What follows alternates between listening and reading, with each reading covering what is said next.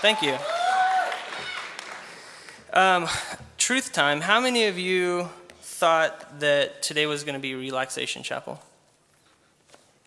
Less than I thought. Okay. So sorry, it's me.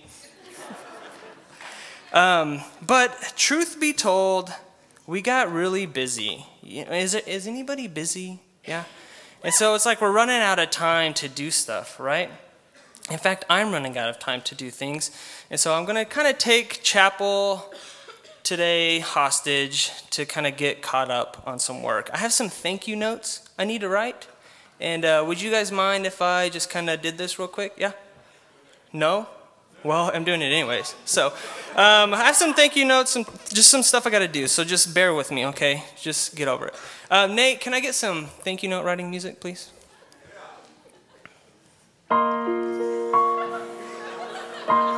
Thank you, Kiadai, for recognizing my vertical shortcomings and providing me with a lovely stool when I make chapel announcements. Thanks, guys.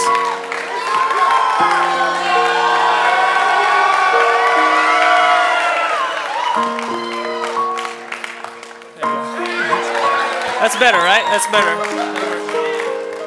Let me get adjusted here. So thank you for that. Um, thank you, beloved Christmas movie Elf, for portraying my likeness so well in the character Miles Finch.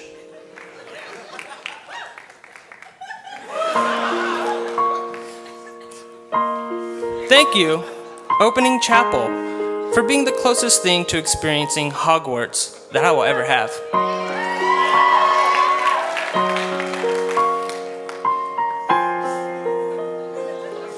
Thank you, Master Follies, for being the hardest thing in the world to explain to people that don't go to LCU.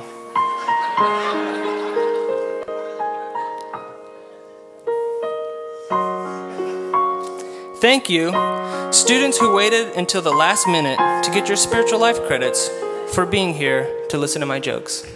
Thank you.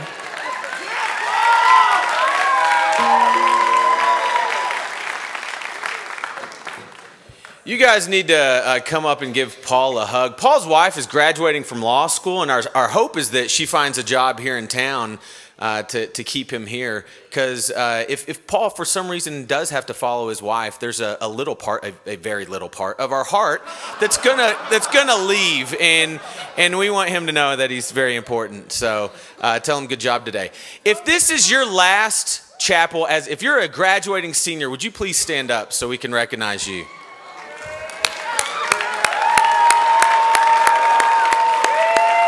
No, no, uh, keep, keep standing, keep standing. Uh, Blake, you can stand up too. It's we're, we're thankful that some are graduating. Uh, but ooh, burn.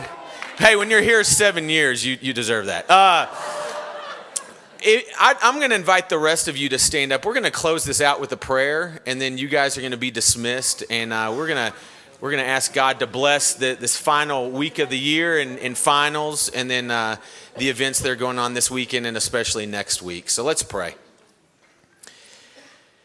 God, you are good. And Father, we just want to thank you right now. God, I want to thank you for this time that we've had together. Really, God, the way that you've worked this year through the chapel programming and uh, the time that's been allotted for us to spend together as a, as a university and more importantly as a, a family. God, I, I thank you for this time.